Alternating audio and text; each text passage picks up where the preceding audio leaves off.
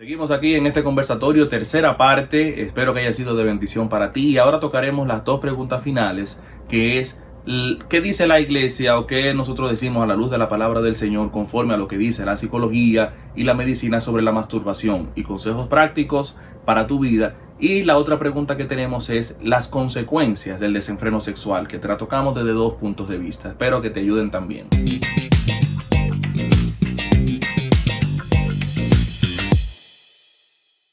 Entonces, una pregunta, yo sé que tú estás esperando, y es una pregunta difícil, eh, y muchas veces difícil para hacerla por el tema, eh, por el tema que, conlleva, y es la parte de la masturbación, que los jóvenes, los adolescentes, incluso en conferencias de casado, y no sé si te ha tocado leer, en conferencias de esposo siempre sale esa pregunta. Sí.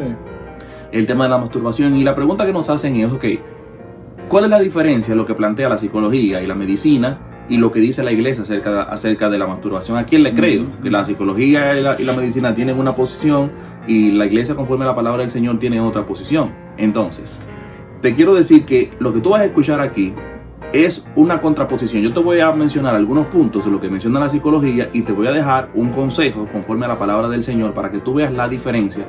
No estamos descalificando lo que dice la psicología ni lo que dice la ciencia médica por si alguien escucha este video, sino que el consejo que queremos llevar es, conforme a la Biblia, qué debería ser el joven, qué debería ser la joven, que está, eh, subiendo la cantidad de chicas que están en esta práctica, y qué es lo aconsejable. Entonces, ¿qué pasa? Eh, muchas personas piensan que porque la Biblia no dice textualmente masturbación en su texto, hay áreas grises acerca de ese tema y pudieran pensar que, no, que la Biblia no menciona eso, y como la Biblia no lo menciona, pues entonces eh, no tiene nada que ver con eso, tienes libre acceso. Sin embargo, hay citas bíblicas que la vamos a ver aquí que pudiéramos utilizar que aplican perfectamente para llevarte a salir de ese tema. ¿Qué te dice la psicología o qué te dice las ciencias médicas y algunos médicos? Que esta práctica tiene unos beneficios que son físicos, bueno, un efecto analgésico para los dolores menstruales, que permite salud de los genitales y fortalece el sistema inmunológico. Otras recomendaciones que te dan que te ayuda a mejorar el sueño, te da una sensación de bienestar y te ayuda a conocer tu sexualidad o a conocerte y aprender más acerca de ti mismo. Eso lo dicen ellos y perfecto, respetamos esa parte. Escucha estas estadísticas para que tú veas que no es un problema tuyo en el caso de que te esté pasando a ti solamente. El 95% de los hombres, según las estadísticas, se ha masturbado por lo menos alguna vez en su vida. Y el 63% de las mujeres también, y aumentando, y en el caso de las chicas. ¿Qué te queremos decir con eso? Que si tú estás en esa situación, la culpa, la vergüenza siempre llega, pero necesitas buscar ayuda. Ahora, el consejo bíblico, ¿cuál es?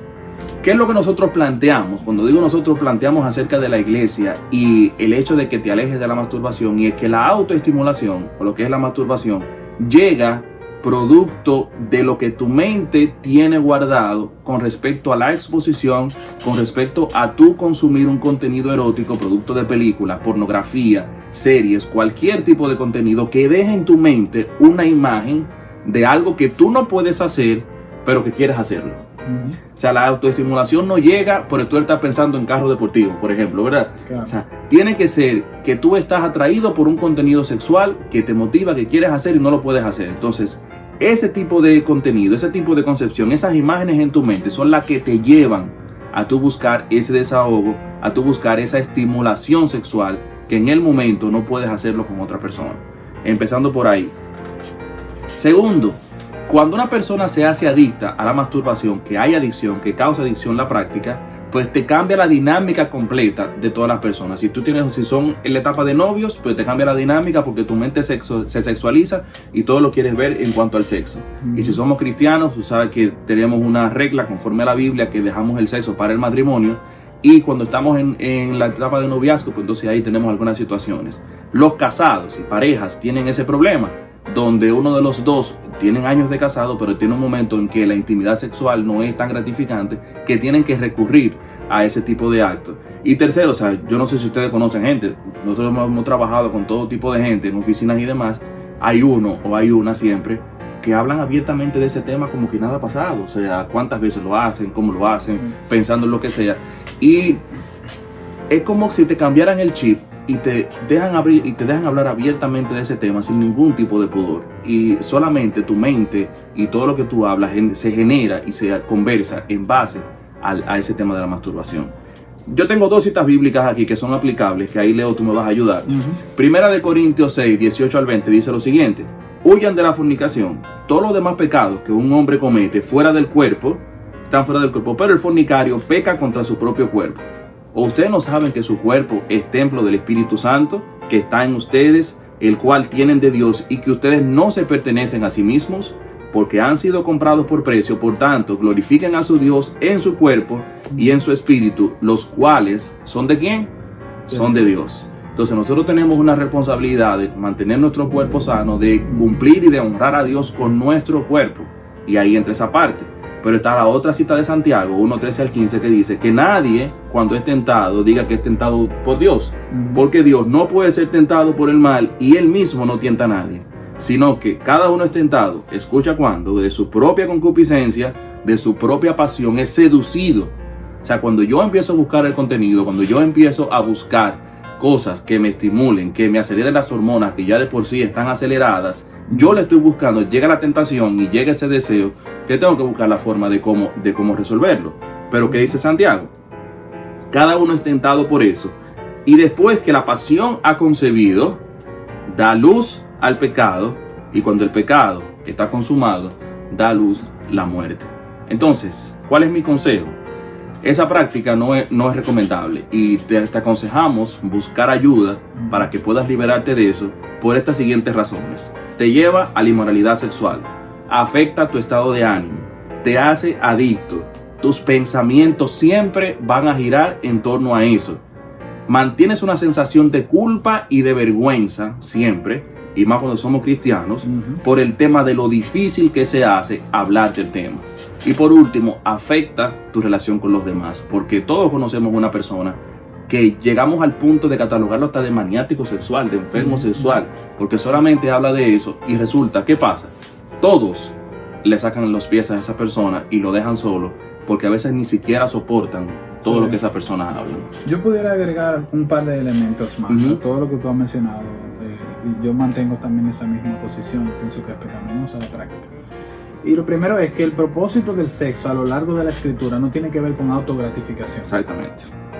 El sexo, lo hemos mencionado ahora, está limitado al marco matrimonial. Y en el marco matrimonial, la motivación, el estímulo que tuve a lo largo de la escritura, y verdad, no tenemos el chance de ver muchos textos. Todos los detalles, correcto. Pero, pero tenemos esa, esa, claridad en la escritura. Es que el esposo pueda satisfacer a la esposa y viceversa. Al disfrute de la pareja. Disfrute de la pareja.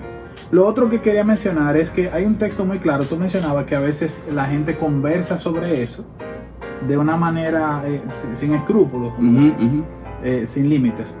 Pero la Biblia dice a nosotros los creyentes, Efesios capítulo 5, que ni aún se nombre. Ni la Reina Valera dice, ni aún se nombre. Entre santos. En otras palabras, eh, hay cosas que la sociedad hace en secreto, que eso es lo que Pablo dice, que yo no debo de estar conversando. O sea, eh, los temas tienen su, entorno, tienen su contexto. Y en cuanto a lo que tiene que ver con la manera de, pervertida de pensar, Dios, Dios no espera eso de nosotros. Ni que yo lo consuma, ni en la música, ni en un libro, ni en una serie, ni obviamente que yo lo exprese. Hay dos cosas que Pablo prohíbe ahí. Número uno, e, el hablar de esas prácticas sexuales que se dan en los secretos de la vida de la gente que no tiene a Cristo y la avaricia. Interesante. Eh, y, básicamente yo, estoy de acuerdo con los consejos que has mencionado y mientras tú mencionabas todo esto de, resultados ¿verdad? y lo que puede causar esta práctica, Pensaba esta semana en una noticia, el día martes, en Estados Unidos, en Atlanta, un joven mató ocho personas. Y la conclusión, hasta donde he escuchado, es que era un pervertido sexual. Oye. De las ocho personas mató seis mujeres. Creo que eran asiáticas. De hecho, hasta un trending por eso en las redes. De que se respetara la mujer. Pero, ¿por qué traigo a colación ese ejemplo? Porque muchas veces nosotros trivializamos el hecho de que un hábito sexual no pueda eh, eh, eh, no pueda llegar o proyectarse a una vida de un pervertido. Pero hay muchos ejemplos. Hay muchos ejemplos sobre eso. De manera que tenemos que tomar eso en consideración en la, evaluación que hagamos del tema. Exactamente. Última pregunta, y ya con esta terminamos y la próxima la dejaremos para, para el próximo encuentro. Y esto vamos a hacer una serie con este tema, es las consecuencias del desenfreno sexual, que la gente pudiera pensionar, ahora mismo vivimos con una licencia como que eh, nada es nada y como que todo está permitido y nada está prohibido y como que nada tiene ninguna consecuencia. Y el desenfreno sexual tiene un nombre y el nombre que nosotros le damos o que le da la Real Academia de la Lengua es la promiscuidad. Y la promiscuidad, cito lo que dice la Real Academia de la Lengua, es la persona que mantiene relaciones sexuales con varias y tiene un comportamiento o un modo de vida irresponsable. No lo dice la Biblia, no lo decimos nosotros, lo dice la Real Academia de la Lengua. O sea, diciendo que una persona promiscua es lo que nosotros vemos ahora mismo. Eh, es lo que nos están vendiendo. Es una persona que tiene acceso y para tener sexo con todo el mundo en una vida irresponsable, en una forma de ser que no se compromete con nadie, no tiene ningún tipo de sentimiento por nadie y parecería como bien. Sin embargo, eso se llama promiscuidad y eso es lo que ocurre a nuestro alrededor. Entonces, ¿qué pasa? Nosotros lo presentamos de dos tipos de consecuencias, las consecuencias físicas y las consecuencias emocionales. Las físicas, tú las conoces, son todas las enfermedades de transmisión sexual, habidas y por haber, que una persona pudiera cargar con eso. Embarazos no deseados, que eso desencadena. bueno, ahora mismo tenemos el gran debate de las tres causales, ¿verdad? Donde yo le, preguntaba a una persona en, este, eh, en estos días si estamos atacando la raíz del problema, porque con las tres causales no, atacamos el problema de, las niñas embarazadas, no atacamos el problema de los padres que consienten las relaciones entre adultos y niñas adolescentes. Entonces, eh, el problema es más allá. Vamos a los embarazos no deseados, infecciones urinarias y todas las enfermedades que tú puedes imaginarte que van acarreadas conforme a este tema.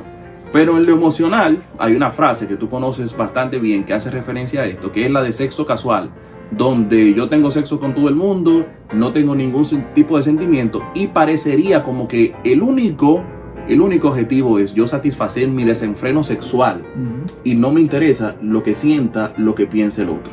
Y eso entonces a tus emociones, a tu mente, le cambia el chip, si pudiéramos poner una palabra que tú entiendas rápido, donde tú vas a pensar solamente en que todo el mundo te pertenece, en que tú puedes hacer todo, y eso fuera como si fuera una selva es como si fuera eh, algo sin control y donde todos estuvieran de acuerdo. Pero no es lo que dice la palabra del Señor. Ya te mencioné Primera de Corintios ahorita, te quiero dejar con Primera de Juan 2.15.